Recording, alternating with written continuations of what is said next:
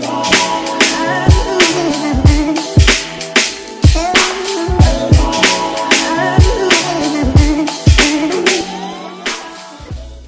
Bienvenue sur le KSU Show. Ici, on parle nutrition, fitness, lifestyle, développement personnel. Le tout pour vous apprendre à être la meilleure version de vous-même. J'espère que la team No Bullshit se porte bien, que vous êtes en forme, en bonne santé et que vous continuez à faire des gains. Alors, les amis, désolé pour le retard. J'enregistre cet épisode le jeudi matin parce que hier, j'atterris, je suis allé au Danemark, je suis revenu euh, relativement tard. J'ai pas réussi à enregistrer l'épisode. Un peu compliqué pour moi. Donc voilà, on est là jeudi matin parce que les auditeurs fidèles du KSU Show ont leur rendez-vous le jeudi. Donc, le format audio sera disponible ce jour-là c'est vraiment mon rendez-vous. Ah, j'essaie d'être fidèle au poste malgré les aléas de la vie. Je fais de mon mieux, croyez-moi. Et je vous remercie à chaque fois de votre soutien. C'est vraiment apprécié. D'ailleurs, j'en profite. Si vous voulez soutenir le KSU Show podcast, allez sur l'application Apple Podcast, lâchez un 5 étoiles, lâchez un commentaire, mettez à jour votre commentaire, même si simplement rajouter une virgule, peu importe. Un nouveau truc, moi, ça m'aide énormément. Donc, si, vous pouvez prendre quelques minutes, deux minutes uniquement de votre temps pour le faire. Ça serait vraiment apprécié. Lâchez un 5 étoiles sur Spotify si vous écoutez sur Spotify ou sur toutes les autres plateformes podcast. Je le rappelle, le format vidéo est également disponible sur ma chaîne YouTube. Et au mois de septembre, je vais reprendre les vidéos sur YouTube avec plein de contenu. Donc voilà, restez connectés, suivez-moi sur les différentes plateformes. Si ce n'est pas déjà fait, encore une fois, votre soutien est apprécié. Je tiens à rajouter également que dans l'épisode d'aujourd'hui, déjà, je réponds à plusieurs de vos questions qui ont été envoyées par email. Il y a un lien dans la description de ce podcast, un lien qui est dans ma bio Instagram en tout temps. Vous pouvez poser vos questions sans limite de caractère. Je lis la question, ça me donne un contexte, vraiment, ça change des petits Q&A que on va retrouver sur Instagram ou les DM sur lesquels, euh, voilà, auxquels je peux pas forcément répondre sur Insta par manque de temps. Là, voilà, c'est dédié à ça. Donc, profitez-en, les amis, posez vos questions. Si j'y réponds pas aujourd'hui, j'y répondrai plus tard. En tout cas, j'ai fait de mon mieux pour essayer d'aborder un maximum de euh, questions. Avant de passer au sujet du jour, je vais passer les annonces. La première annonce, c'est que le, dans quelques semaines, euh, le nouveau programme de la catégorie hybride va sortir, donc mes programmes fitness. Le prochain programme va être vraiment bien, les amis. Je suis extrêmement fier de ce programme pour ceux qui ont déjà fait le programme starter, le programme physique eh bien, c'est la suite logique des choses. Ou alors, pour ceux qui sont adaptés à ce niveau et qui veulent devenir plus forts, vous savez que à chaque fois, il y a un thème bien précis. Et là, vraiment, on a bien bossé dessus. C'est un beau programme. J'ai vraiment hâte de vous le partager. Ça va être le feu. Donc, restez connectés. Ensuite, prochaine annonce à faire passer. Je reçois un de questions concernant mon programme mentorship. Tous les professionnels du sport et de la santé et ceux en devenir qui veulent savoir quand est-ce que la prochaine vague va commencer. On est déjà à la septième vague, les amis. C'est incroyable. C'est une idée que j'ai eue un jour. Et là, on on est à la septième vague. Euh, je sais pas combien on est. On est plus de 500 à l'heure actuelle à avoir fait le, programme. Donc voilà, je me réjouis de partager encore plus avec vous.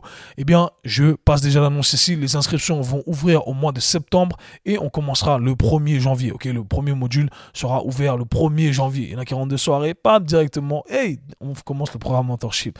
Bien entendu, vous aurez toute la semaine pour le faire. Mais euh, tout ça pour vous dire que les inscriptions comme ouvrent au mois de septembre et ça part très vite. Les places sont limitées. Malheureusement, l'année dernière, beaucoup de personnes n'ont pas pu s'inscrire parce que les places sont parties extrêmement vite. Donc, je le répète à chaque fois, ne tremblez pas. Et c'est mon message à chaque fois.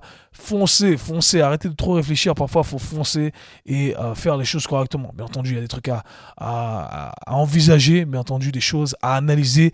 Mais investir en soi, je pense que c'est le meilleur investissement. Et si vous pensez que je peux apporter quelque chose, eh bien, je suis à 100% confiant en mon programme. Et encore une fois, il y a des centaines de personnes pour en témoigner.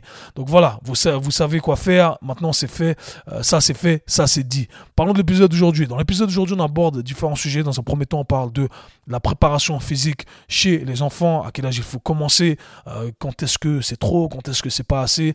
Je vous parle des différents sports qui, selon moi, construisent la meilleure fondation. Et c'est ce que euh, mon fils Damien Kwame va faire sans aucun doute, ça c'est sûr. Et euh, bien entendu, plein d'autres trucs euh, autour de ce sujet-là. Ensuite, on parle de comment respirer, de la respiration, un facteur très important lorsqu'on fait de la musculation. Je vous donne quelques tips là-dessus. Et je compte sur vous pour les intégrer directement. Il y en a qui le font euh, sans vraiment euh, y penser, mais pour d'autres, c'est important de garder ça en tête. Et finalement, on parle de développement de la force. Pourquoi on utilise certains exercices plutôt que d'autres? Pourquoi on utilise certaines rangées de répétitions sur certains types d'exercices? Enfin bref, je décortique le tout. Encore une fois, en gardant le tout le plus vulgarisé possible pour que euh, ça puisse vous parler. Mais il y a du langage technique à chaque fois. Et encore une fois, la compréhension précède l'exécution. Mon but, c'est de vous apprendre à pêcher et non pas de vous donner le poisson. Donc l'idée encore une fois c'est de parler de manière conceptuelle pour que vous puissiez ensuite individualiser le tout en fonction de votre contexte. Donc j'espère que ça vous plaira. Si c'est le cas, n'hésitez pas à partager l'épisode sur Instagram, screenshot, à l'envoyer à vos amis. On sait jamais qui ça peut aider. Les amis, encore une fois, merci pour le soutien et je n'en dis pas plus. On part sur l'épisode d'aujourd'hui. Let's get it. Bienvenue dans un nouvel épisode les amis. Dans cet épisode, je réponds à certaines de vos questions qui m'ont été envoyées par email. Dans un premier temps, on va parler de la préparation physique pour les enfants. À quel âge faut-il commencer Quand est-ce que c'est trop Quand est-ce que ce n'est pas assez Quand est-ce que c'est approprié Qu'est-ce qui est approprié Enfin bref, il y a plein de questions qui découlent de cette dernière. Dans un deuxième temps, on va parler de la respiration durant l'exécution des exercices. Je vais vous donner quelques astuces qui j'espère pourront euh, être intégrées directement dans votre pratique en salle de musculation. Et finalement, on va parler du développement de la force. On va parler de comment organiser le tout, pourquoi on sélectionnerait certains exercices plutôt que d'autres. Enfin bref, plein de sujets intéressants et des trucs à intégrer directement dans votre pratique. Donc commençons directement par la première question qui m'a été posée. En vrai, on m'a envoyé plusieurs fois cette question et ça a toujours été un, sujet que j'ai voulu aborder moi-même ayant un enfant et j'ai toujours un peu planifié tout ça en me disant ok comment je vais pouvoir organiser euh, les séances de mon fils, euh, de mes futurs enfants éventuellement euh, si tout se passe bien, ok, si Dieu le veut comme on dit.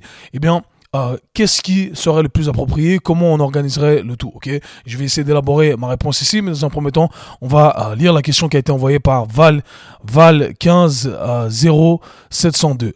Donc voilà, c'est le c'est le blast de Val. Ici, bonjour Kevin, je compte faire de mes enfants des sportifs et des humains avec la meilleure santé possible. Je compte les inscrire dans différents sports dans le début de leur vie pour qu'ils puissent développer le plus de qualité possible. Ma question est, à partir de quel âge intégrer de la préparation physique dans leur développement? À partir de quand commencer à intégrer du renforcement musculaire sans puis avec charge? De manière à ce qu'ils puissent développer le mieux, de manière à ce qu'ils puissent se développer le mieux possible sans aller trop vite, sans les blesser et sans les dégoûter du sport. Je te remercie si tu as lu ma question. Passe une agréable journée. Ah, et bonne continuation à toi. Pardonnez-moi, j'ai cliqué sur un mauvais bouton ici.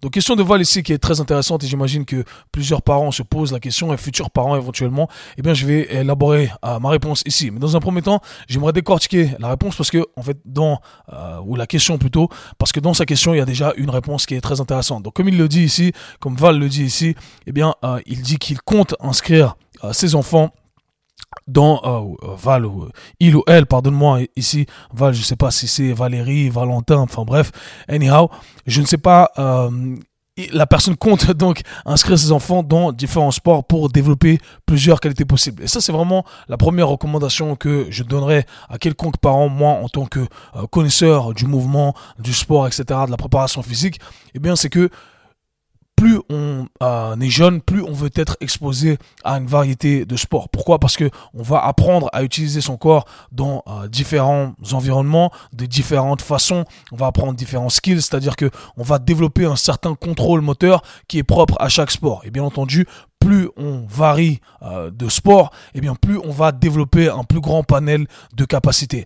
Et je pense que ça vraiment c'est la clé numéro un. J'ai déjà eu plusieurs parents qui m'ont contacté avec des enfants très jeunes qui veulent voilà qui ont de grands espoirs, qui veulent que leurs enfants soient de grands athlètes et qui me disent OK, j'ai envie qu'ils commencent la préparation euh, physique avec toi. Mais il a que 7 ans, OK? Comme toi, il a que 7 ans. Donc le meilleur truc et mon conseil ça a toujours été ça, inscrivez vos enfants dans une grande variété de disciplines, des, disciplines qui sont différentes. De cette façon-là, eh votre euh, fils, votre fille va pouvoir développer euh, toutes ces qualités qui vont énormément lui servir.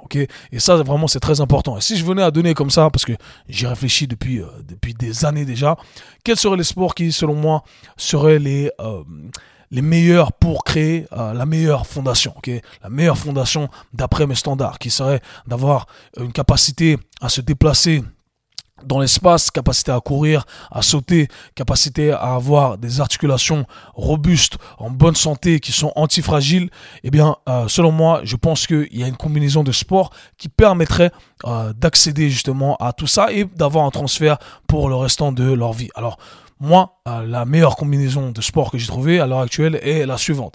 Alors déjà pour moi, la meilleure fondation euh, d'un point de vue général, d'un point de vue renforcement général, c'est la gymnastique. Pour moi, jusqu'à l'heure actuelle, il n'y a rien qui égale la gymnastique. Donc la gymnastique, on va avoir euh, une bonne fondation articulaire, une bonne fondation de force, un bon contrôle de manière générale de son corps dans l'espace, ça c'est extraordinaire. Et on a d'autres qualités qui viennent avec en fonction de, euh, des disciplines qu'on va, qu'on va faire, qu'on va entraîner, etc. Mais il y a quand même de la réactivité, il y a des sauts, etc., de la mobilité. Bref, c'est super intéressant parce que la gymnastique en soi c'est déjà basé sur un système de progression, de conditionnement de son corps, de ses articulations pour pouvoir arriver vraiment aux trucs les plus extrêmes. Et plus on commence tôt, bien entendu, mieux c'est. Et selon mon expérience, encore une fois, à l'heure actuelle, j'ai travaillé avec des centaines et des centaines de personnes. Toutes les personnes qui ont un background en gymnastique ont toujours été les personnes les plus solides avec qui j'ai pu travailler. Et ça m'a toujours impressionné. Je me suis toujours dit, OK, moi, mon enfant, il faut absolument qu'il fasse de la gymnastique. Et malheureusement, moi, je n'ai que commencé la gymnastique en tant qu'adulte, ce qui était déjà trop tard, mais ce qui m'a énormément servi dans ma compréhension du corps et de comment aborder les choses. Donc la gymnastique, numéro 1, sûr et certain. Le deuxième sport que euh, voilà j'intégrerai dans la vie de mon fils, eh bien, euh, ça serait de la danse. Ok, il euh, y en a qui diront c'est pas un sport, etc. Non, c'est ok. On, on développe certaines qualités. Alors la danse, il y a plein de danses qui sont à votre disposition moi bien entendu venant de la culture hip-hop etc je pense que on resterait dans ces zones là ou alors plutôt un danse style art martial également la capoeira des trucs comme ça j'arrive bientôt aux arts martiaux. Mais quoi qu'il en soit la danse pourquoi? Parce qu'on on va vraiment développer un contrôle de son corps qui sort de euh, catégories bien précises. Quand on fait de la danse, euh, principalement lorsqu'on a une certaine liberté, c'est ça aussi dans beaucoup de styles de danse, on a une liberté de mouvement où on sort de euh, ces patterns de mouvements qui sont bien figés dans l'espace, où on doit se mettre dans une position bien précise. ok? Et là, ça devient très intéressant parce qu'on explore vraiment son corps à 360 degrés. On explore tout ce qu'on peut explorer. On se met dans des positions qui sont inconventionnelles ou pas conventionnelles, je sais pas si ça se dit inconventionnelles, mais bref, vous l'aurez compris, on apprend à développer un certain rythme, on apprend à, développer une coordination qu'on ne va retrouver nulle part ailleurs. Et en plus de ça, je dirais que d'un point de vue euh, social, eh bien, je pense que c'est le meilleur outil qu'on puisse donner à quelqu'un. Quelqu'un qui sait danser, c'est quelqu'un qui développe un peu plus de confiance en soi de manière générale dans euh, sa vie de tous les jours. ok? Quand on sait pas danser, on, a des, on est dans des environnements sociaux, voilà, on sait pas trop comment bouger, on n'est pas à l'aise avec forcément euh, le sexe opposé si on veut pas. Enfin bref, je peux aller très loin dans la psychologie des trucs, mais selon moi, je pense que c'est un outil qu'on devrait donner à nos enfants. En tout cas, moi, c'est ce que je compte faire ici. Il y a différents styles de danse qui s'offrent à nous, bien entendu. Le ballet, je trouve que c'est extraordinaire. Euh, on développe un contrôle de son corps qui extraordinaire. Mais encore une fois, on est un peu plus figé dans certaines patterns. Et moi, j'aime bien les styles de danse où on va pouvoir explorer son corps un peu partout sans, euh, sans règles bien euh, figées, bien précises. ok? Ensuite, on aurait, selon moi, un sport de combat, en sport de combat ou en art martial, parce que bien entendu on va développer plusieurs qualités ici, euh, la discipline, la rigueur, euh, la, valorisation de l'effort. Selon moi, il y a vraiment le côté mental qu'on va retrouver dans les sports de combat, on le retrouve nulle part ailleurs. Alors bien entendu, il y en a qui vont débattre ça, mais de mon expérience personnelle, je pense que c'est quelque chose qu'on retrouve quasiment nulle part ailleurs. De un, parce que on est seul face à son adversaire, on peut compter sur personne, on peut pas faire de changement, on peut pas dire je suis fatigué, etc. On y va euh, au casse-pipe quand il faut y aller, faut y aller. Ok, on peut pas faire marche arrière. Ça, je pense que ça nous apprend énormément de leçons. L'aspect discipline au niveau des entraînements, la frustration qu'on développe, l'apprentissage de euh, comment réguler cette frustration. Je trouve que c'est super intéressant. Et encore une fois, d'un point de vue athlétique, eh bien, on développe énormément de qualité athlétique. Ok, euh, de la qualité encore une fois qu'on appellerait l'explosivité, la capacité de produire énormément de force rapidement. ça, c'est quelque chose qui est propre aux arts martiaux. Capacité à contrôler son corps de l'espace. Encore une fois, en fonction des différents arts martiaux ou sports de combat qu'on va faire. Enfin bref, il y a énormément de qualité là-dedans. Et finalement, si je devais rajouter un autre sport dans ça, euh, ça serait un sport de terrain type basket, type foot, etc.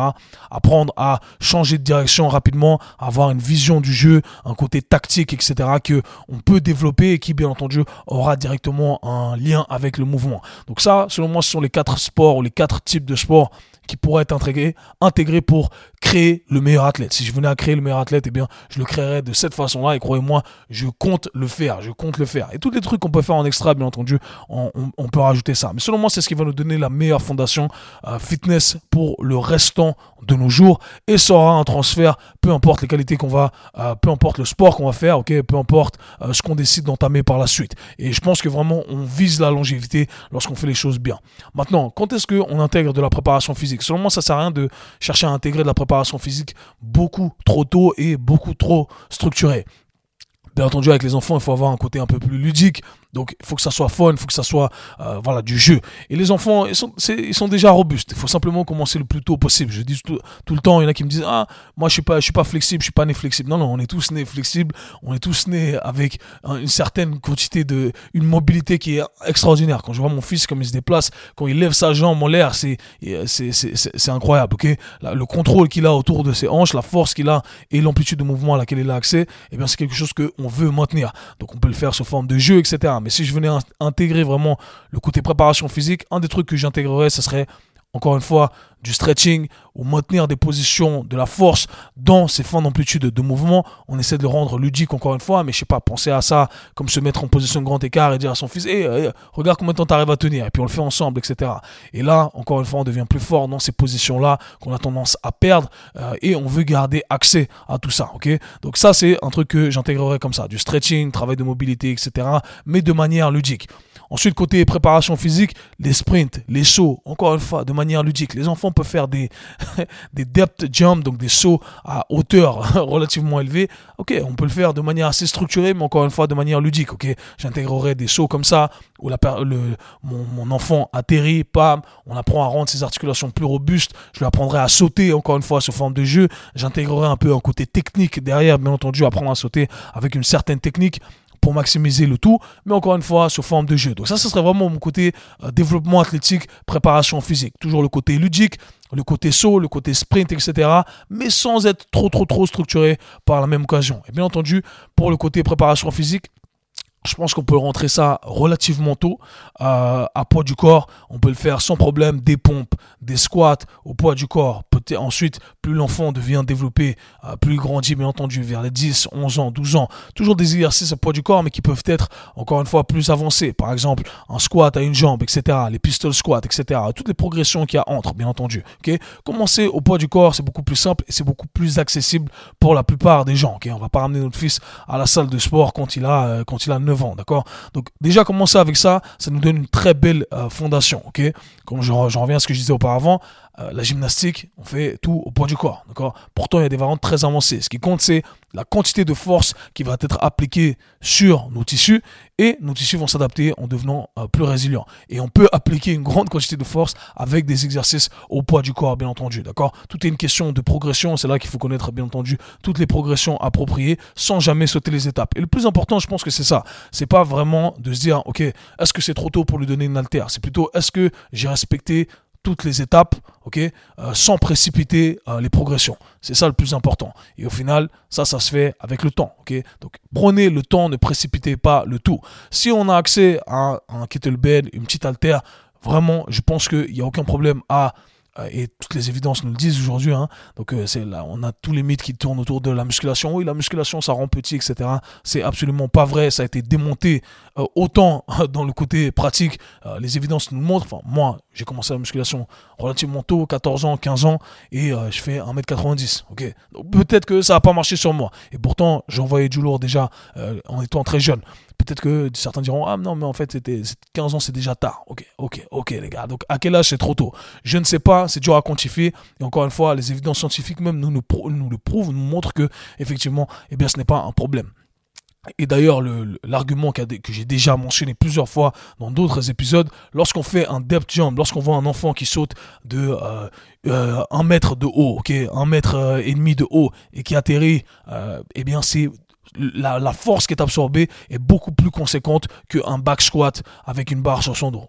Donc déjà là, de ce point de vue-là, il faut se dire que faut pas flipper à cause de ça. D'accord? C'est pas ça qui va ralentir notre croissance. Mais pas besoin d'aller dans l'extrême non plus. Si on intègre, si notre enfant fait euh, différentes activités physiques durant la semaine, une à deux séances de préparation physique avec, comme je l'ai dit, certains sauts, des pompes, euh, des exercices de tirage, etc. Avec des bandes élastiques pour commencer apprendre à faire des tractions, etc. Et, et des squats au poids du corps, éventuellement une jambe. Deux fois dans la semaine, c'est assez, ok? C'est assez et intégrer du stretching, bien entendu. Le faire de manière ludique, c'est le meilleur truc à faire. Donc je pense qu'il n'y a pas vraiment de trop tôt, encore une fois. Je sais que j'ai divagué un peu, je suis à la gauche, à droite.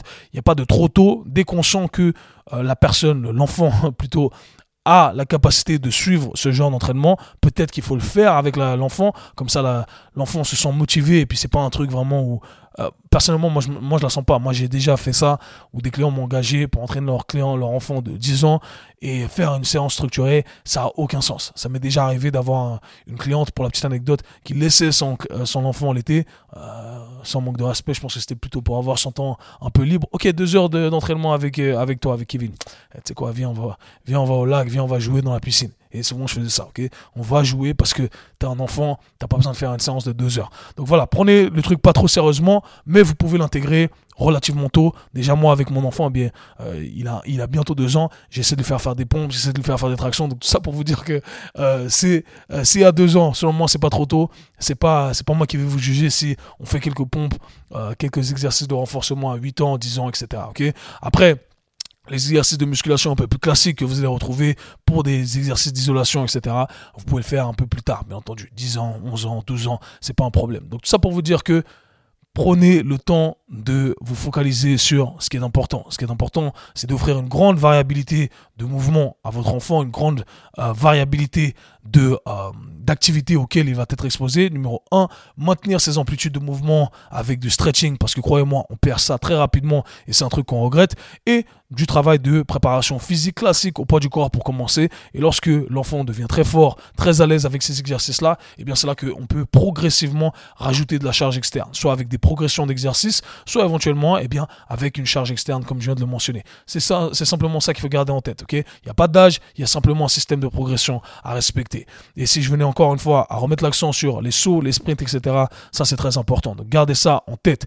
Deuxième question qui a été envoyée ici par Mallory Jacob. Oh là là, Val, je viens de voir le Val, en fait c'est Valentin. Ok, Valentin Padilla. J'ai pas vu qu'il y avait le nom. Donc pardonne-moi Valentin, j'étais pas sûr, donc c'est un il.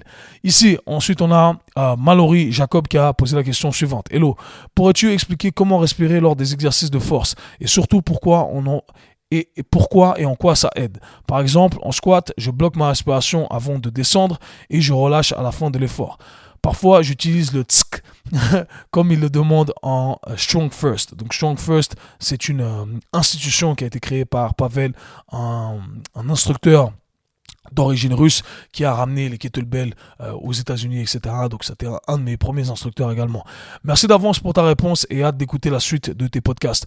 Donc Mallory, merci ici pour ta question. Alors on parle de respiration durant l'exécution des, exercices et je pense que c'est un truc qui n'est pas assez abordé. Ça paraît commun pour ceux qui ont l'habitude de, faire de la musculation, mais pour beaucoup, euh, débutants, novices, etc. Et je dirais même certains intermédiaires, eh bien c'est quelque chose qu'on ne maîtrise pas. Or c'est quelque chose qui est très important, surtout euh, lorsque on veut maximiser la production de force qu'on va utiliser. Alors la respiration, déjà, euh, comment organiser le tout? De manière très simple, un truc que vous voulez garder en tête, c'est que durant l'exécution de vos exercices, vous voulez inspirer durant la phase excentrique du mouvement et expirer durant la phase concentrique du mouvement. ok? Donc la phase excentrique, pour petit récapitulatif, lorsque euh, les muscles s'allongent, d'accord? Donc si je prends un squat, lorsque je descends, c'est la phase excentrique, d'accord?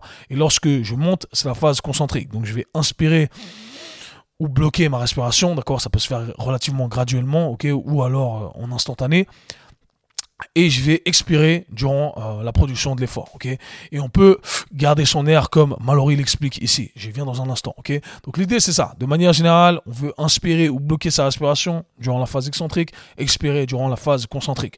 Pourquoi ces techniques de respiration sont super importantes? Sont super importantes parce que de un, ça nous permet de créer une meilleure stabilité de manière générale et principalement avec les exercices polyarticulaires, les exercices qui incluent plusieurs articulations, plusieurs groupes musculaires, les squats, les soulevés terre, les développés couchés, etc., etc., les gros exercices. Pourquoi? Parce que lorsque on inspire et lorsqu'on le fait correctement, et je vais y venir dans un instant, eh bien, on crée euh, ce qu'on appelle une pression intra-abdominale. Donc, pensez à ça comme un ballon.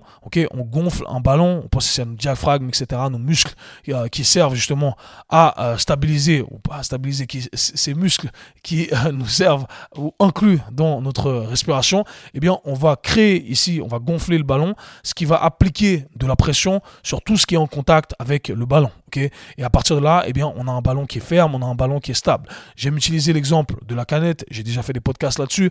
Si je prends une canette qui est pleine et j'essaie de l'écraser, eh bien, j'arrive pas à l'écraser, d'accord? Mais si je prends une canette qui est vide, si je l'écrase, pas facile, Il euh, n'y a, y a, a pas de pression qui stabilise la canette. Et eh ben, c'est pareil ici pour notre tronc, c'est pareil ici pour notre colonne vertébrale. On veut créer cette pression intra-abdominale. Et comment on le fait? Eh bien, on remplit le tout d'air, d'accord? On remplit le tout d'air, c'est ce qui nous permet justement d'être super solide. Donc déjà, de 1, ça nous permet d'avoir plus de stabilité. Qui dit plus de stabilité, dit plus de production de force. Parce que notre corps, lorsqu'il sent qu'on n'est pas stable, eh bien, il ne nous permet pas de produire euh, de la force. Il dit, ah non, non, non là, là tu n'es pas stable, c'est pas le moment d'utiliser ta force max ou de placer une charge sur ton dos ou peu importe, qui va euh, qui pourrait te mettre à risque parce que je sens que tu n'es pas stable. C'est un peu comme ça que votre corps va résonner en très vulgarisé ici. Donc, on veut créer cette stabilité pour dire à son corps, hey, voilà, là, tu es dans les... Euh, je, mets je fais en sorte que toutes les conditions soient favorables pour que tu puisses me donner un maximum de force. C'est comme ça que ça fonctionne, ok? Donc ça, c'est quelque chose que vous voulez garder en tête en tout temps, le, facteur stabilité. Et c'est ce qui va nous permettre également, lorsqu'on le fait bien, de pouvoir recruter un maximum d'unités motrices. Donc on va pouvoir recruter un maximum de fibres musculaires, encore une fois, en lien directement avec le facteur stabilité, mais en lien également avec le facteur irradiation. Lorsque vous avez maximisé votre production, votre inspiration, j'inspire, ok? Et là, je vais pouvoir contracter mon corps en entier. Lorsque je suis un peu relâché comme ça, j'ai du mal à contracter mon corps en entier. Donc, ça va se faire autant dans la partie inspiration ou blocage et que dans la partie expiration. D'accord? Donc l'idée en gros, c'est simple, c'est que lorsque je vais utiliser ma respiration durant l'effort, eh bien, euh, durant la descente ou durant la montée de l'exercice, peu importe, eh bien, je vais apprendre à contracter un maximum de euh, mes muscles, d'accord?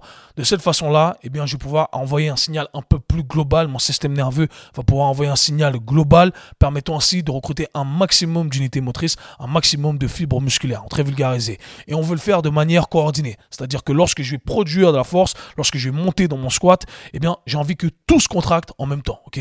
Pas simplement mes jambes et ensuite un peu mes bras et ensuite un peu les muscles autour de ma sangle abdominale. Non, je vais envoyer un signal global d'un coup, ok, le signal le plus fort possible. Pensez à ça comme l'amplificateur. J'ai utilisé cette analogie en appelant le système nerveux l'amplificateur. Ok, je branche d'un coup, et là, j'envoie un, signal de force maximale. ok?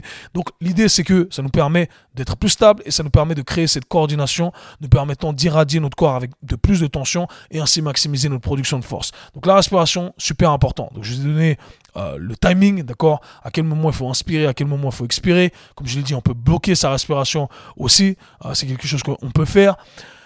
Et euh, finalement, un dernier tips, le dernier type qui est très important ici, c'est que lorsque on veut, lorsqu'on inspire et qu'on veut créer justement cette pression intra-abdominale, ce qui est important de le faire, ce qui est important de faire, pardonnez-moi, c'est de penser vraiment 360 degrés. Donc pensez à ça comme si vous aviez une ceinture autour de euh, votre votre sangle abdominale. Et l'idée, ce n'est pas d'avoir simplement de gonfler euh, vers l'avant, d'accord? Donc pensez à ça comme si on venait simplement gonfler son ventre, donc je pousse vers la ceinture, mais vers l'avant, ok? Euh, On veut pas faire ça, ok? On veut créer vraiment cette pression intra-abdominale à 360 degrés. Donc on veut penser à ça comme si on gonflait le ballon, d'accord? Encore une fois, si je reprends cette analogie, mais à 360 degrés partout autour de sa sangle abdominale. On veut sentir que les parois, encore une fois, vers l'arrière euh, se, se poussent. Je sens cette pression vers l'arrière, les parois vers le côté et les parois vers l'avant, encore une fois. Quand vous inspirez, vous voulez penser à ça. Et ensuite, vous, pouvez initier votre mouvement. Et je dirais que plus la fatigue s'installe au fur et à mesure des répétitions, plus c'est important de euh, coordonner sa respiration. et vous allez voir que si vous le faites bien, vous pouvez rajouter une à deux répétitions et donc maximiser euh, l'exercice. Donc très important de euh, respirer correctement et d'y penser. Et avec mes athlètes, constamment, c'est quelque chose que je rappelle. Je dis, ok, maintenant, on se concentre sur la respiration, ok? Je, je sens qu'au bout d'un moment, on commence à être débordé. ok, ok, on respire et là on arrive à vraiment maximiser, déjà maintenir notre technique d'exécution qui est très important parce que c'est ce qui va nous permettre de filtrer exactement euh, ce qu'on veut filtrer et bien entendu de euh, bien maximiser encore une fois les reps qu'on peut maximiser. Ensuite, question qui a été envoyée ici par Paolo Rodriguez où on parle de développement de la force et on va conclure avec cette question là. Salut, on entend toujours dire qu'il ne faut pas faire de force entre parenthèses 1 à 5 reps sur des exercices analytiques et qu'il faut toujours faire le travail de force sur des mouvements polyarticulaires. Je ne comprends pas les raisons de cette règle, tout comme le fait de faire de la force sur des mouvements libres avec, avec barre et pas sur des machines ou poulies. On déconseille également de faire de la force aux haltères quand on parle de développer couché. Je ne comprends pas exactement les raisons. Pourrais-tu me donner ton avis, s'il te plaît? Alors j'ai choisi ces euh, deux, questions parce que je savais qu'il y allait avoir une certaine connexion entre euh, la question de Mallory et la question de Paolo ici. Donc ici, on parle de développement de la force. En très résumé, si je venais à ce qui a été dit ici. Pourquoi on fait des exercices de force uniquement lorsque on est dans des positions favorables et avec des exercices polyarticulaires plutôt que sur des exercices d'isolation, des exercices où on est un peu euh, moins stable. ok? Donc là, je viens de donner la réponse déjà dans euh, la reformulation du tout.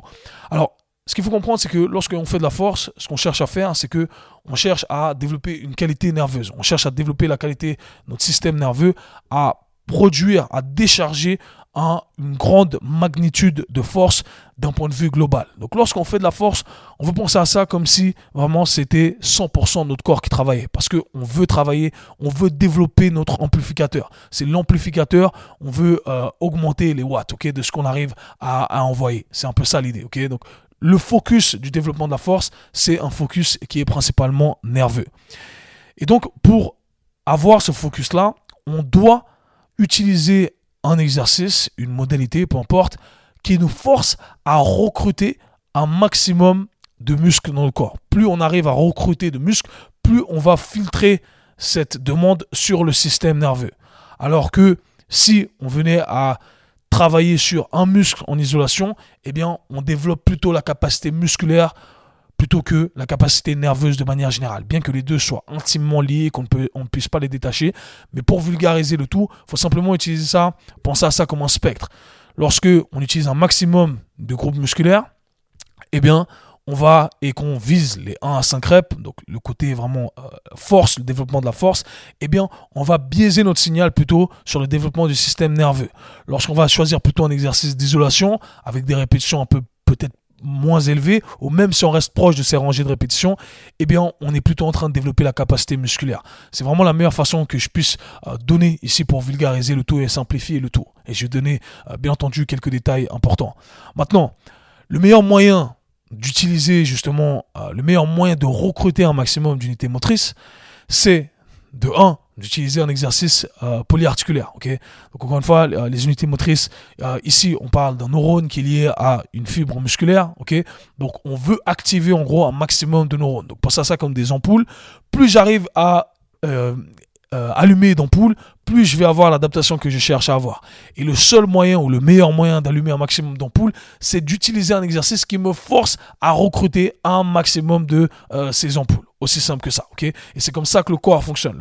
Le corps, quand il sent que vous êtes en train de galérer lors de l'exécution de l'exercice, eh bien, il se dit, ok, d'abord, il va utiliser un certain nombre d'ampoules, ok? Il va en allumer certaines, ok? J'ai besoin d'une certaine quantité d'énergie. Et là, il voit qu'en fait, non, ce qu'il a allumé, euh, c'est pas assez pour euh, soulever la charge à laquelle vous êtes exposé. Et là, il va en allumer plus, ok? Ça s'appelle le principe de taille, de Element Size Principle, Le principe de taille en français.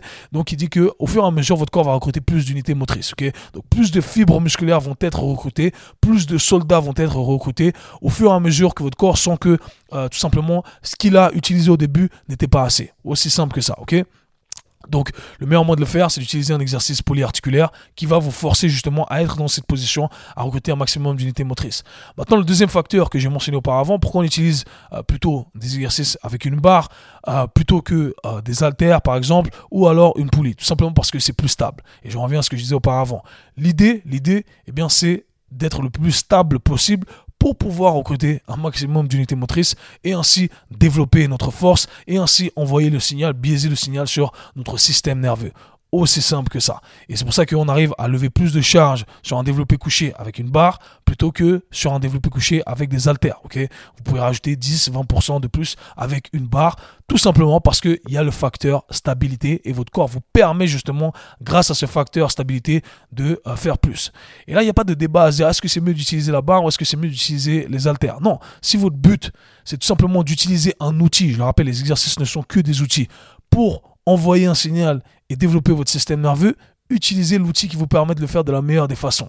Et quel, va, quel va être cet outil? L'outil qui vous permet d'être le plus stable possible. Ok? Aussi simple que ça. Ça ne veut pas dire qu'on ne peut pas faire de la force avec une poulie, qu'on ne peut pas faire de la force avec des haltères. Oui, mais est-ce que ce sont les meilleurs outils pour atteindre l'objectif souhaité? Non. Ok? Pourquoi? Parce qu'il y a le facteur stabilité à prendre en considération. Cool. Ok? Donc, des outils, on choisit le bon outil pour le job qu'on cherche à faire. Et encore une fois, c'est mon discours à chaque fois, ne soyez pas mariés à des exercices, on comprend exactement pourquoi on fait ce qu'on fait, Ceci étant dit, ça ne veut pas dire qu'on ne peut pas faire de 1 à 5 répétitions avec des haltères, ok? Euh, ça ne veut pas dire qu'on ne peut pas le faire avec des poulies et ça ne veut pas dire non plus qu'on ne peut pas le faire sur des exercices d'isolation. Mais il faut, il faut connaître les désavantages à faire ce qu'on fait. Alors, le, désavantage à faire, à utiliser ce genre d'outils, encore une fois, c'est qu'on n'est pas vraiment, on n'est pas forcément sur notre 100% dû au facteur instabilité. Et donc, si on n'est pas vraiment à notre 100%, on n'est pas en train de développer au maximum notre système nerveux à atteindre un nouveau palier. De 1. ok? Deuxième chose, c'est que, euh, comme je l'ai dit, peut-être un avantage ici, c'est que ce qui est intéressant, par contre, c'est que euh, on arrive à avoir ici un signal qui va être plutôt biaisé sur le côté musculaire. Donc on aura, on va développer nos muscles à produire un maximum de force et c'est rarement entraîné. Ok? Euh, encore une fois, j'essaie de vulgariser au maximum pour rendre le tout le plus simple possible, mais on peut se dire, moi j'intègre par exemple du travail pour d'isolation sur du 5, 6 répétitions, 7 répétitions. Je trouve que c'est intéressant de le faire. par exemple, des bicep curls, ça m'arrive de faire des 4, euh, 5 répétitions parfois. Tout simplement parce que j'ai envie de rendre mes biceps plus forts, ok, aptes à produire plus de force. Donc encore une fois, il y a le côté nerveux bien entendu, mais on a un côté euh, nerveux et musculaire qui est plus localisé. Donc voilà, peut-être que c'est le terme le plus simple pour expliquer le tout, c'est dire d'un point de vue localisé, comment je peux rendre le tout avant, on a parlé de vraiment adaptation globale. On utilise un exercice qui va nous permettre d'être plus fort globalement, d'accord? Bien que on va quand même biaiser plutôt le haut du corps ou le bas du corps, mais globalement, on va devenir plus fort. Là, on va chercher à devenir plus fort d'un point de vue euh, localisé, d'un point de vue local. Donc les biceps, les triceps, etc. Et là, ça devient intéressant, encore une fois, de travailler avec des répétitions plus élevées, ah, pardonnez-moi, des répétitions plus basses, avec des charges plus élevées, des intensités plus élevées. Parce que d'un point de vue local, eh bien, vous allez devenir plus fort. Voilà comment intégrer le tout. Donc il n'y a pas de règle, et ça c'est un truc important à noter, je pense, de se dire, quand je fais mes exercices d'isolation, que ce soit mes biceps, que ce soit mes mollets, peu importe, je suis pas obligé de rester dans du 12 à 15 répétitions, 10 à 15 répétitions. Je peux travailler avec des répétitions plus basses, du 6 euh, à 8, du 5, 6 répétitions. Du 1 à 3, c'est, c'est vraiment plus rare que j'intègre ça, mais je pense que travailler sur du 4 à 6 répétitions, 4 à 8 répétitions, euh, eh bien, je pense que c'est quelque chose d'intéressant à intégrer, même dans vos exercices d'isolation. Et le meilleur moyen de le faire, selon moi, c'est de cycler le tout.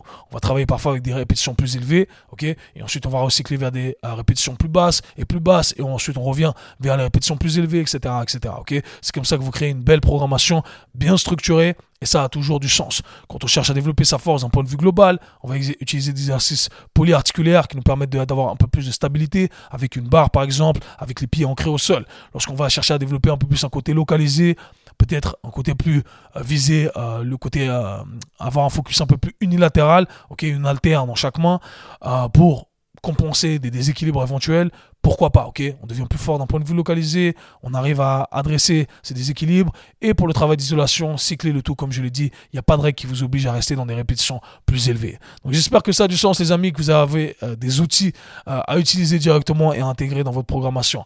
Si l'épisode vous a plu, n'hésitez pas à lâcher un petit commentaire, un petit like, à faire tourner l'épisode sur toutes les plateformes. Je compte sur vous. Dans tous les cas, nous, on se voit, slash parle très bientôt. Peace c'était le K-Sui Show. Si vous avez apprécié le podcast, abonnez-vous, partagez-le avec vos amis. À très bientôt. Peace.